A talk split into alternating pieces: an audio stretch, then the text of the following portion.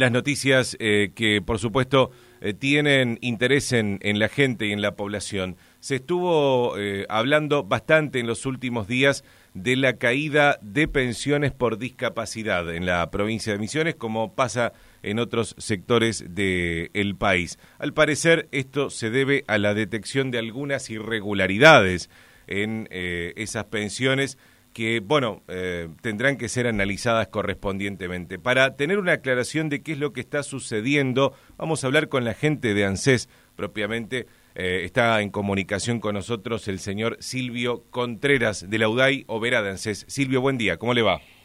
¿Qué tal? Muy buenos días, como siempre un gusto charlar con ustedes y este, con más razón si podemos llevar este, un poco de luz en este tema. Como bien decías, eh, por ahí el aparato desinformativo eh, al que ya estamos acostumbrados eh, ha lanzado una supuesta noticia de que hay una, un corte masivo en, las pensiones no contributivas. Eso yo quiero desmentirlo y quiero llevarle total tranquilidad a los beneficiarios de estas pensiones que en el merecido caso de, ser acreedores de las mismas son personas que tienen una discapacidad mayor al 60%.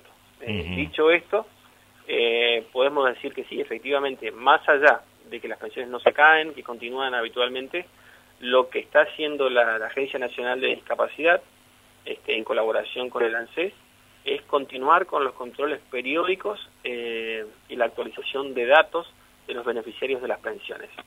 Dentro de eso vamos detectando, evidentemente, que hay algunas personas que no cumplen con los requisitos que dice la ley. Por ejemplo, hay personas que hace más de tres meses que no están cobrando esa pensión, entonces lo que se produce es una suspensión y se los convoca a informar del porqué. O cuando detectamos, por ejemplo, eh, que la persona este, o el beneficiario está radicada en el exterior, o sea, son extranjeros o personas que viven fuera del país, este, y no sería también otro de los requisitos de estar permaneciendo en el país para poder cobrar, no así con un viaje, pero sí ya cuando hay un tiempo eh, prolongado. Eh, lo que se está haciendo en este momento, y convocando la Oficina eh, Nacional de Discapacidad, es eh, a todos los beneficiarios en los cuales se haya detectado alguna inconsistencia, por ejemplo, te digo que viven fuera del país o que los datos de domicilios no coincidan, se los convoca a las oficinas de ANSES a través de una citación para que se presenten y actualicen los datos nada más, pero es un, un procedimiento habitual. Por ahí lo interesante es que, bueno, en esta etapa nosotros el ANSES va a colaborar este, en ese trabajo que hace la Oficina Nacional de, Discapacidad por una, una cuestión de logística, de ser el organismo del Estado eh, que más preparado está para recepcionar toda esta documentación. Así que en principio es llevar tranquilidad, no se están cortando pensiones a granel, para nada, al contrario, lo que está tratando de hacer el, presidente Macri en estos momentos y la ministra Stanley es sostener a esa, a esa franja este, más vulnerable, Fíjense que dentro de los, de los parámetros eh, dentro de los cuales se arribaba al acuerdo del, Fondo Monetario Internacional, que usted recién hacía referencia, eh, uno de esos parámetros era poder sostener eh, las políticas sociales. Así que este, descartamos ese corte masivo del cual por ahí este, habitualmente ya tenemos nuestros propaladores de malas noticias hacen creer a la gente. Nosotros creo que llevamos unos 15 o 16 este, campañitas mediáticas de estas donde dicen, bueno, se van a cortar. Eh, lo que se dio ayer era inclusive eh, la emisión del comunicado oficial del boletín, pero con un titular falso, eh, donde dice se cortan las pensiones en forma masiva y la gente evidentemente al ver este, la imagen del boletín oficial, bueno, por ahí este, no se detiene a leer íntegramente lo que dice la, la comunicación. Mm. ¿Qué pasa con, a ver, las personas que reciben la comunicación eh, se acercan y presentan todos los papeles. Que comunicarse, tienen que comunicarse directamente al 130 y van a ser turnados. Eh, no tienen que hacer nada más.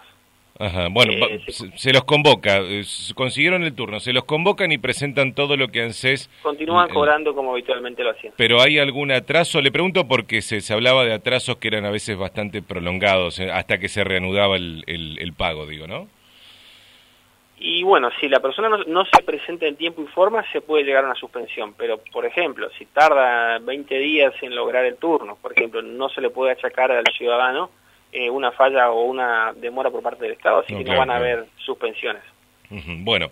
Lo eh, importante es que las personas al recibir la comunicación oficial, se comuniquen rápido. Evitamos, evitamos este, esos desaprensivos que siguen habiendo. Ayer tuvimos dos casos de jubilados que que recibieron llamados por la reparación histórica, este, intentando este, de alguna manera estafarlos. Tuvimos dos casos nuevos ayer, por suerte no, no llegaron a, buen puerto esos intentos. Eh, pero bueno, decía, ante la comunicación lo que hay que hacer es llamar al 130 y pedir el turno y luego presentarse a las oficinas de ANSES ya con un turno previo. Bueno, eh, quedó claro. Gracias Contreras. ¿eh? Muchas gracias a ustedes, un abrazo. Hasta luego. Silvio Contreras de la UDAI Oberá de ANSES explica esta situación, dice que no hay un corte masivo de